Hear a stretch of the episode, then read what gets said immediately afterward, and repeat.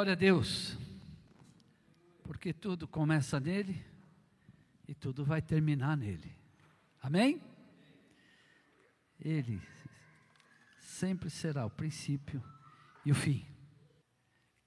Amém. Muito bem-vindos, Ricardo e família, Felipe e família. Amém. Glória a Deus. Bem, bom ver vocês por aqui. Viu? Que Deus os abençoe e as portas sempre estarão abertas, né, para quando vierem. Amados, muitas vezes nós reclamamos de coisas que não acontecem. E nem sempre é porque Deus não ouviu, ou o plano não era de Deus, mas é porque nós não sabemos realmente pedir e crer naquilo que pedimos.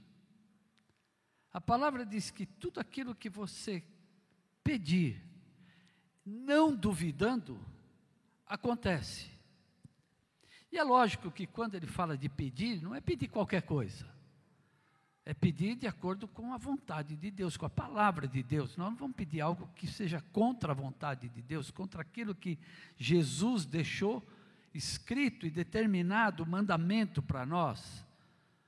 Não, não é que os meios justificam os fins, não é por qualquer motivo e qualquer meio eu vou usar para alcançar meus propósitos. Isso vale para qualquer área da nossa vida.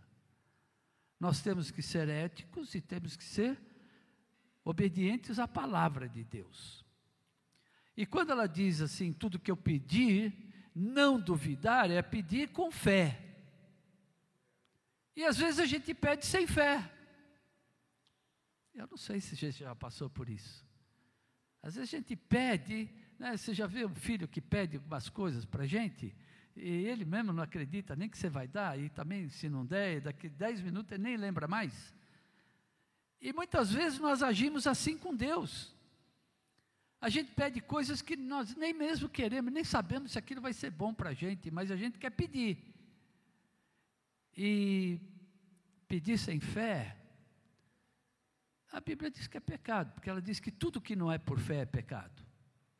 Então, cuidado com a tua fé, com o que você pede.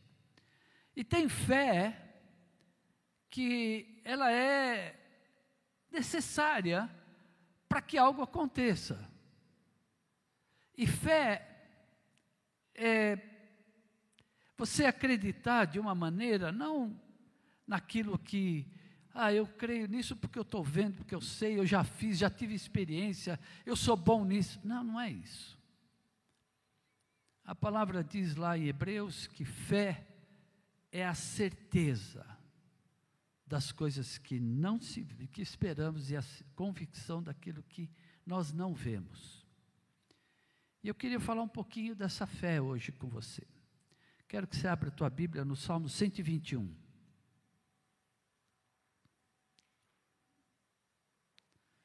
Salmo 121, eu já li esse salmo hoje, numa situação bem diferente, bem difícil. Foi no velório da nossa irmã Marli. Nossa irmã Marli faleceu hoje pela manhã, 5 horas, e foi sepultada hoje às 15 horas. E nós estivemos ali fazendo o velório da nossa irmã. E peço que os irmãos orem pela família, irmã Marísia, Dineu, Adriana, filha da Marli, e por toda a família, para que Deus console aqueles corações e eles sejam abençoados. Salmo 121, se você achou, fica de pé. E a palavra diz assim: Eleva os meus olhos para os montes, de onde me virá o socorro? O meu socorro vem do Senhor, que fez o céu e a terra. Não deixará vacilar meu pé, o teu pé. Aquele que te guarda não tosquenejará. Eis que não tosquenejará, nem dormirá o guarda de Israel. O Senhor é quem te guarda, o Senhor é a tua sombra à tua direita. O sol não te molestará de dia, nem a lua de noite. O Senhor te guardará de todo mal, Ele guardará a tua alma. O Senhor guardará a tua entrada e a tua saída desde agora e para sempre. Senhor Deus, nós cremos naquilo que lemos. Sabemos que o Senhor é aquele que nos guarda. Sabemos que o Senhor nunca dorme, o Senhor não se esquece, o Senhor não se distrai, mas o Senhor está sempre com os teus olhos sobre nós. E nós queremos ter a certeza do salmista, dizendo que na nossa angústia, na nossa aflição, o nosso socorro vem do Senhor. Assim queremos colocar a fé, a nossa fé à prova, dizendo as mesmas palavras e crendo da mesma maneira, porque nós sabemos que o Senhor é fiel para cumprir com a tua palavra. Assim, usa a minha vida agora, fala conosco, eu te peço em nome de Jesus. Amém. Os irmãos se assentem. Você já deve ter visto no Facebook, e eu via por diversas vezes alguém coloca uma foto lá e coloca assim: saudades. Se a minha mãe estivesse viva, hoje ela completaria 89 anos de vida. Põe a foto do pai. Se meu pai tivesse vivo, hoje ele completaria 100 anos de vida. E põe lá saudades. E por que saudades? Porque não tem mais o convívio, não pode mais abraçar, não tem mais como conversar, falar. Isso já não é mais possível a partir da pessoa quando ela passa para a eternidade. Mas eu quero te lembrar que uma boa notícia é que hoje, se fosse realmente no dia 25, que nós sabemos que não é, mas seja lá o dia que for, Jesus estaria completando 2022 anos. E você não precisa sentir saudades, porque você pode abraçá-lo, pode falar com ele, pode tocar nele e pode ouvir ele falar. Então vejam, amados, que muitas pessoas, eu acho que sentem saudade de Jesus, porque não tem fé que podem fazer tudo isso hoje, que podem tocar, que podem falar com Ele, que podem conversar com Ele, e que nós temos essa liberdade, temos esse acesso a Jesus, porque Ele inaugurou esse acesso para nós, Ele deu essa liberdade para mim e para você. Mas como que nós fazemos isso? Somente pela fé. Não há outra maneira. Se você não tiver fé que isso é possível, você não vai sentir, não vai conseguir tocá-lo, não vai conseguir abraçá-lo e sentir o seu abraço e nem ouvir a sua voz. Mas pela fé nós podemos tudo isso. E como eu citei em Hebreus 11:1 diz assim: a fé é a certeza daquilo que vemos que vamos receber, as coisas que esperamos. Então, você espera alguma coisa e você acredita que ela vai acontecer. E ela é a convicção de que uma coisa existe, mesmo quando nós não estamos vendo. A Bíblia diz que aquilo que vemos não é esperança. A esperança está naquilo que nós esperamos, não vemos. Então, queridos, fé, ela tem que ter um fundamento, ela tem que ter um firmamento, que é a palavra de Deus, ela é testemunho para a tua fé. Você lê a palavra de Deus, vê tudo o que aconteceu e fundamenta a tua fé na palavra. E aí você tem a certeza de que nós vamos receber aquilo que nós esperamos.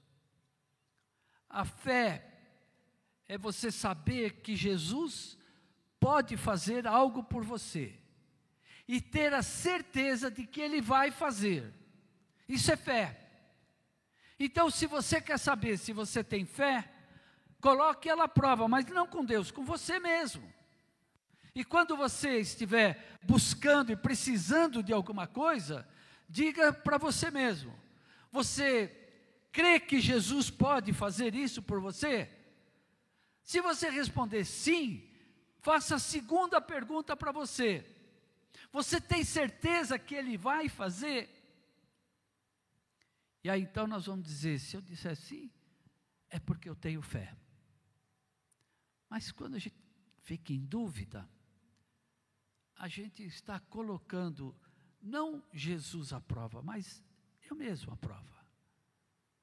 Porque eu preciso ter a minha fé fundamentada. Nós não temos uma régua para medir a fé. Nós não temos uma balança para pesar a fé. Então, muitas vezes a gente diz: "Ah, eu tenho, minha fé é muito pequena para isso". Ah, eu não tenho tanta fé para fazer isso. Mas e que medida é essa que nós usamos contra nós mesmos? Ou às vezes até o outro, a gente diz: essa pessoa não tem fé. Mas a medida da fé da palavra de Deus é muito diferente da nossa. Eu creio que quanto mais ou quanto maior a nossa fé, maiores serão os milagres que nós vamos receber. Porque ela depende da nossa fé. Jesus mostrou isso por diversas vezes. Às vezes não, às vezes ele faz o milagre sem perguntar nada para você. Aí é uma outra questão, isso aí é com ele. Mas quando exige a nossa ação, eu creio que quanto maior a nossa fé, maiores serão os milagres que eu vou receber.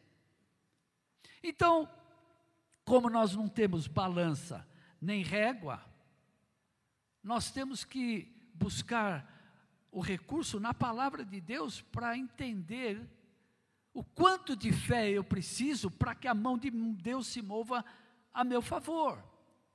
Então nós vamos ver alguns casos na Bíblia lá que mostra que Jesus experimentou e usou a fé daquelas pessoas para operar milagres. Lá em Mateus 17 fala de um homem que estava possuído e o seu pai disse, vai até Jesus e disse: Olha, eh, meu filho aqui ele está, ninguém segura. E os discípulos dizem assim para Jesus: Nós não conseguimos fazer nada, por que, que nós não conseguimos? O que, que Jesus respondeu? Por causa da sua pouca fé. Então, percebe que é, Jesus olha e ele consegue enxergar se nós temos muita ou pouca fé para aquilo que nós estamos sendo levados a pedir a Ele para que faça. Porque eles saíram em nome de Jesus, acredito que devem ter expulsado o demônio daquele, daquele jovem em nome de Jesus, mas nada aconteceu. E Jesus disse: Isso não aconteceu por causa da sua pequena fé. Então veja que a medida da fé que eles tinham não era o suficiente para alcançar o propósito daquilo que eles buscavam. E Jesus vai então com uma palavra, ele repreende aquele demônio, aquele demônio sai daquele jovem. E ele então complementa e diz assim: se vocês tivessem fé como um grão de mostarda, vocês diriam a esse monte: lança-te daqui, e ele sairia daqui. Então agora Jesus está dando para nós, não uma medida, mas uma, uma fórmula de você usar a tua fé para que ela tenha realmente resultados a teu favor. E veja que ele não diz na palavra, outras versões vão dizer, mas essa versão do Almeida, revista e corrigida, ela diz assim: se você tiver fé, como?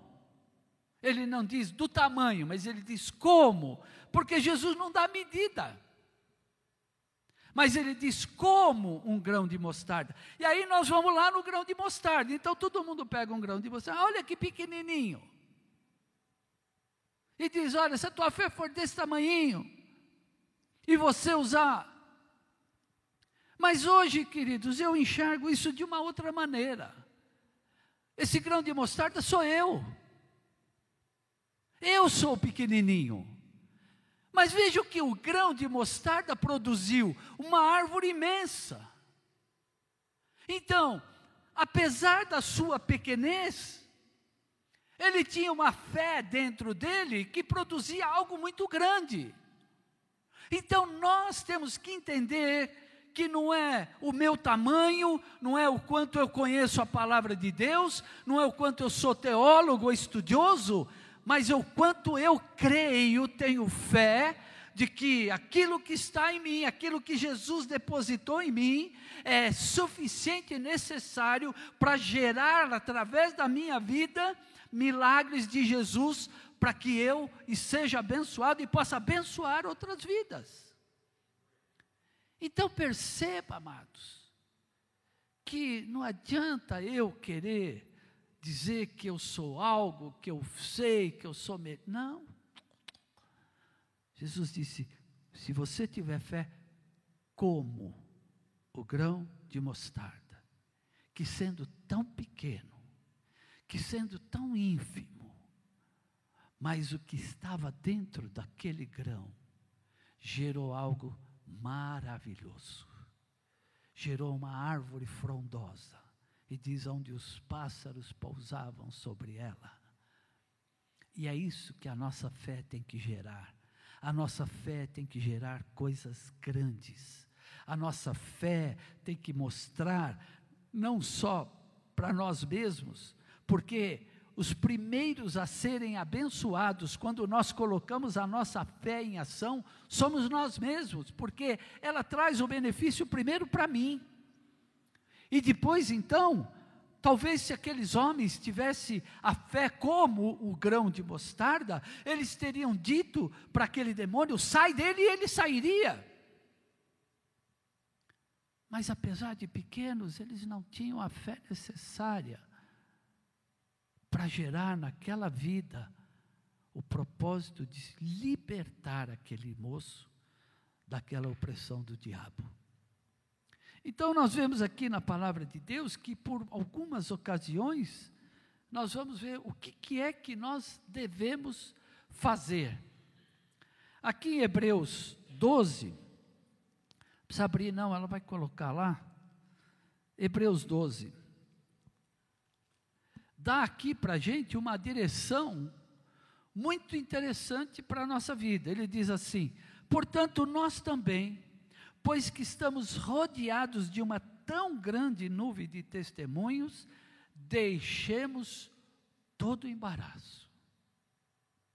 E aqui começa a lição para a nossa vida. Às vezes a gente está tão embaraçado com as circunstâncias da nossa vida, que ela sufoca a nossa fé. E esses embaraços são aquelas pessoas que dizem para você: Isso aí não vai dar certo. Esses embaraços são aquelas vezes que você tentou e não deu certo, e não te motiva a tentar de novo. A gente acha que porque não deu, então não vou fazer mais. Mas Deus vai fazer com que você aprenda nos erros. Dizem que Thomas Edison, ele errou mais de 100 vezes antes de inventar a lâmpada. E aí disseram para ele: Você fracassou 100 vezes. Ele disse: Não, eu aprendi 100 vezes de como não fazer. É tudo depende do teu ponto de vista, como você enxerga. Ele podia ter desistido na décima, quinta, vigésima e dizer: Isso aqui não vai dar certo. Mas ele persistiu. Até que hoje nós estamos aqui à luz daquilo que ele criou.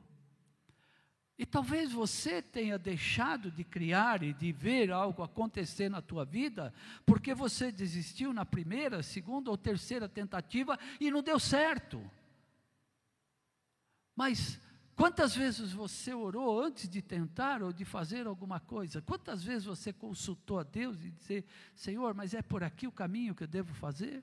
É por aqui o caminho que eu devo seguir? É isso mesmo que o Senhor quer que eu siga, que eu faça? E Deus vai mostrando para nós qual é o caminho que nós devemos seguir. Jesus está passando e ouve alguém gritando: Jesus! filho de Davi, tem misericórdia de mim. E todos mandavam ele ficar quieto. Esse é o caminho para a derrota, para o fracasso. Quando você tem um plano, tem um sonho, tem um projeto na tua vida, e alguém chega e fala assim: fica quieto, isso aí não vai dar certo, você está louco, isso aí não é para você. E às vezes a gente desiste por causa dessas coisas, mas ele diz: deixando todo embaraço e o pecado que tão de perto nos rodeia, com paciência, a carreira que nos está proposta, olhando para Jesus. Eu já disse aqui, vou falar. Quando você tem um projeto, quando você tem um sonho, tem uma visão, não fala para ninguém. Não conta para ninguém. Fala só com Deus. Fala, Deus, eu quero ouvir o seu voz e quero que o Senhor me mostre o caminho que eu tenho que seguir. E quando você tiver alcançado, você fala para todo mundo, porque esse é o melhor testemunho que você pode dar de Jesus. Porque pessoas, para te derrubar e fazer com que os teus sonhos sejam enterrados, está cheio. Mas se você leva até Jesus, Ele vai aperfeiçoando os teus sonhos e vai te dando estratégias de Deus para a tua vida, para que você possa se conduzir até chegar à vitória. Ô oh, Bartimeu, fica quieto aí. E ele gritava mais. Então, grita mais quando alguém mandar você ficar quieto. Não fica quieto, não. Vai, fala com Jesus, chama, clama, pede, e você vai receber. E ele então, Jesus fala assim: manda chamá-lo, manda chamá-lo. E ele, mais do que depressa, joga aquela capa suja, imunda das coisas do mundo que muitas vezes estão colocadas sobre a nossa vida, está pesando sobre nós. E aquilo nos impede, às vezes, até de caminhar, mas ele tirou aquilo e correu até Jesus. E lá Jesus disse assim: você quer ver? Eu quero ver. A tua fé te salvou. A tua fé te salvou. Jesus conseguiu ver a fé daquele homem. Jesus quer ver a tua fé. Ele não vai ficar pedindo, ele não vai ficar pesando, mas ele quer ver através de atitudes, através da nossa vontade daquilo que nós queremos. Sabe quando você quer uma coisa com muita vontade, você vai, se esforça, luta, batalha e vai até o fim. Essa semana, amados, o pastor Osiel esteve aqui quinta-feira e eu eu ia falar, mas eu não quis falar na frente dele. Ele comentou: pela terceira vez ele prestou a OAB e não passou. No último exame que ele fez, ele me ligou, ele quase chorava no telefone. E a gente não tem, às vezes, palavra para falar com ele. Mas um homem com uma deficiência visual, não sei se vocês já viram, eu tive a oportunidade de estar com ele no computador dele, ver como são as aulas dele, como ele assiste, como ele conversa através do celular. Precisa de muita força de vontade precisa querer muito alguma coisa. Por três vezes ele não desistiu e ele falou assim: amanhã eu vou começar a estudar de novo para o próximo exame. Aí você vê e alguém que está realmente imbuído de uma fé de que uma hora vai dar certo, uma hora ele vai conseguir. Apesar de dizerem para ele, Osiel, desiste, muda de área. Eu falei para ele: não desiste, não. Se Deus te colocou aí, vai em frente, Israel. Então vejam, queridos, são pessoas, pessoas. Jesus está lá sentado, de repente entra uma mulher, começa a lavar os pés de Jesus, criticada. Foram falar dela. E Jesus disse o quê? Olha, isso que ela fez, vocês não sariam. Mas por causa disso ela vai ser lembrada. A fé que ela tinha de ir até Jesus e lavar os pés de Jesus, fez com que essa mulher tivesse ali, na palavra de Deus, um versículo que seja só para ela. Ela fez tudo o que podia. Você já fez tudo o que podia naquilo que você está procurando, naquilo que você está buscando. Porque Jesus vai perguntar: fez tudo o que você podia? Então, muitas vezes, a gente faz, mas não faz tudo o que pode. Você faz e vai até um ponto e tá bom. Mas espera um pouco, pode estar tá melhor? Então faça melhor. Dê o seu melhor para Deus, porque Ele tem dado sempre o melhor dele para nós. Então, ela teve o seu nome, a outra vai até lá, sabendo que não podia chegar perto, não tinha mais recursos, não tinha mais saída, mas ela vai lá e toca em Jesus. E Jesus olha para ela e diz: O que? A tua fé te salvou. Percebe, queridos, que nós não temos essa capacidade de medir fé, mas nós temos como mostrar para Jesus fé. E ele vai saber a medida da tua fé, se ela alcançou aquilo que ele precisa para fazer o que você necessita. Então, nós damos a medida daquilo que vai acontecer nas nossas vidas, muitas vezes. E não, não recebemos porque paramos na metade do caminho. Então, você Talvez esteja não como aquela mulher com o fluxo de sangue, não como o cego de Jericó, não como aquele rapaz endemoniado, mas talvez com seu emprego entalado, com o seu relacionamento conjugal aí deteriorado, com a sua vida espiritual talvez meio aí manquejando, Quantas coisas na nossa vida, em quantas áreas da nossa vida, a gente não alcança, não prospera, não alcança o propósito, o objetivo, por quê? Porque não usa a nossa fé de maneira adequada e não mostra para Jesus que eu tenho fé. Como? Como grão de mostarda, que apesar de sermos tão pequenos, Deus nos deu um poder tão grande de alcançar coisas maiores do que aquilo que pensamos ou até imaginamos. Que o Senhor nos abençoe e nos dê sabedoria para usarmos a fé que nós temos. E se você precisa de mais fé, é só fazer uma coisa: ouvir a palavra de Deus. Porque a fé vem pelo ouvir. E ouvir o quê? O Facebook, o WhatsApp, né? o Spotify. A palavra de Deus. A palavra de Deus. Ouça a palavra de Deus. Nós temos um aplicativo maravilhoso, tremendo, que é a Bíblia Online a versão que nós usamos aqui, a versão não, o, o aplicativo que nós usamos, o YouVersion, você põe qualquer capítulo da Bíblia, qualquer livro da Bíblia, você põe lá e clica, e você pode no ônibus, no carro, dirigindo, no dentista, na fila do mercado, você vai ouvindo a palavra de Deus.